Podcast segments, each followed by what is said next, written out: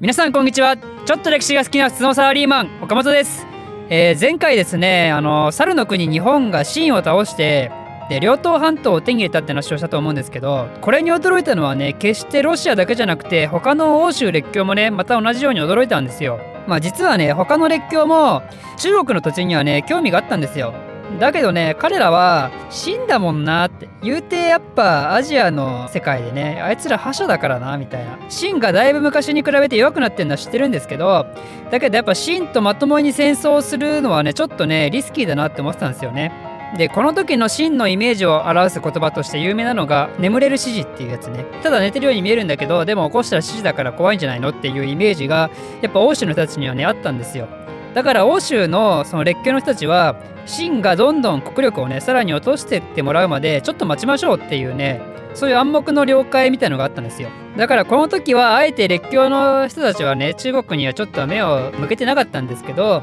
その間に猿の国の日本がねポーンってあのいいとこ奪ってった感がすごい出ちゃったんでそれでみんなびっくりしたと。だけどね、まあ、日本からしたらそんな知らないですからね、一緒寝てるアホみたいなね、そんな感じで、まあ、秦ぶっ倒して、でそれで両党半島を彼らも手に入れたと。いうことなんですけど、それをきっかけに、秦ってね、眠れる獅子とか今まで読んでたけど、ただ単純にずっと寝て寝てるってかもう死んでんじゃねえの？みたいなね、そういう認識が芽生えちゃったんですよね。それで、今後列強の中国進出がね、どんどん加速していくことになったんですよ。ということであの欧州列強の中国進出っていうのは日清戦争の結果によるものが非常に大きいんですけどだけどこの後日本にとってね非常に屈辱的な事件が起きるんですよ。それは何かというと三国干渉という事件です。まあこれはあの有名ですよねものすごくね。多分小学校でも習うんですかねもうもはや自分がねいつ習ったか覚えてないですけど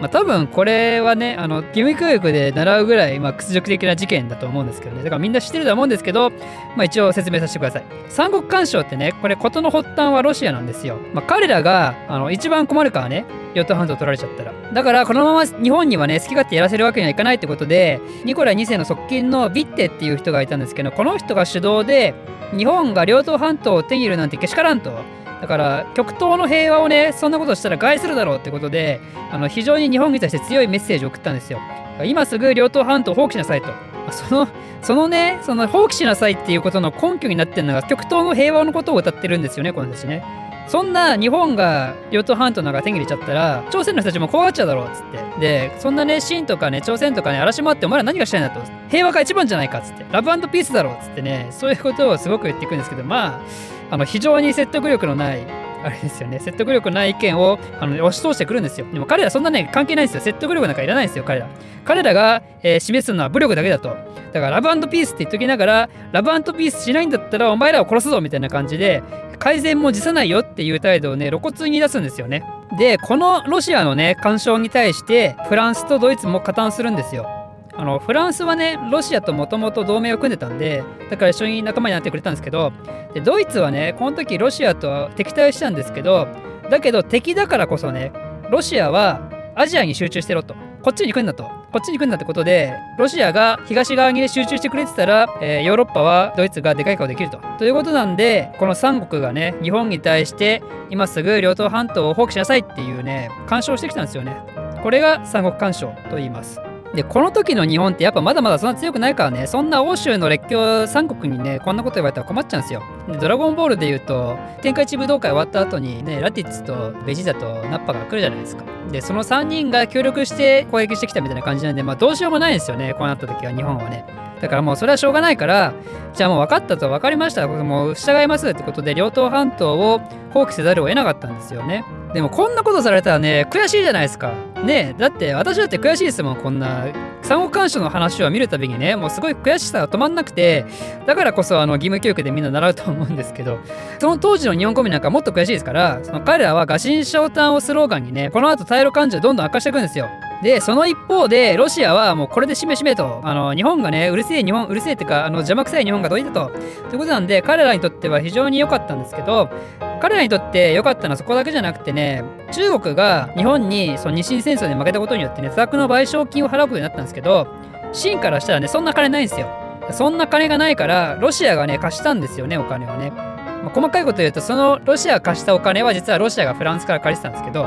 とりあえず、えー、お金をロシアから借りたとさらにですねこの三国干渉をしてロシアが秦を守ってやっただろあん？みたいなねそういう態度をね秦に対して出すんですよね。ということなんでさまざまな利権を秦に対して要求するんですよロシアが。でそのうちの一つが東進鉄道っていうのがあるんですけどこれは何かというとシベリア鉄道ありましたよね。シベリア鉄道の線路のね一部を中国を通らせろと。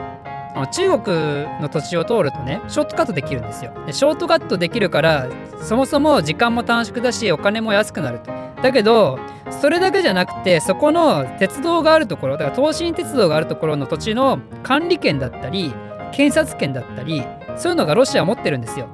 で何より軍隊をねロシア軍隊をねいつでもいつでもですよ。いつでももうここを通っていいよって話はね通したんですよ。なので実質この東進鉄道が中国進出の足がかりになったんですよねロシアからしたら。でちなみにねこの時の、えー、日清戦争の時からそうなんですけど外交でね交渉相手になってた中国人は李光章なんですよ。李光章ってあの大英天国の乱の時にね活躍した英雄なんですけど、まあ、この時代はちょっといろんな国にねあのいろんな厳しいこと言われるかわいそうな役回りをしたんですけどね。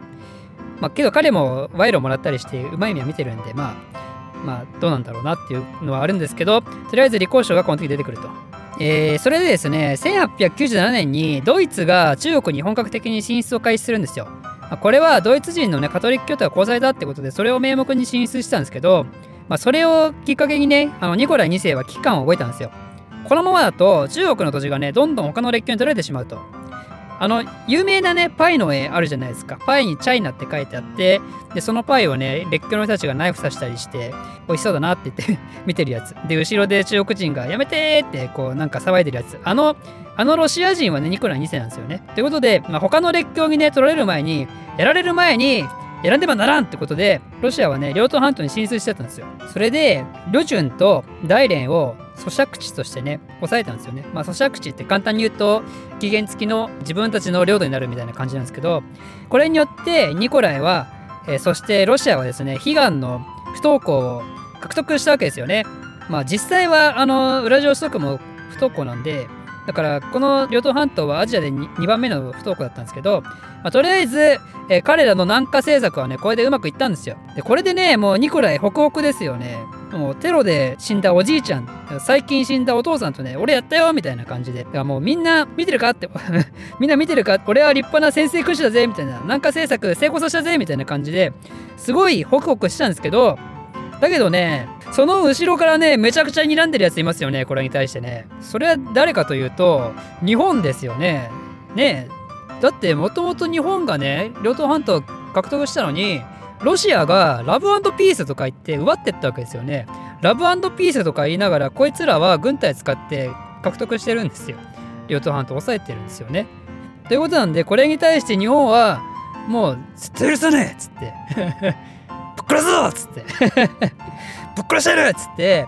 でそれでロシアのロシアに対する感情がねもうものすごい悪化してっちゃうわけなんですよね。ということで日露戦争まであと6年この動画を少しでも面白いためになると思っていただいた方はいいねとチャンネル登録のほどよろしくお願いします。ではまた。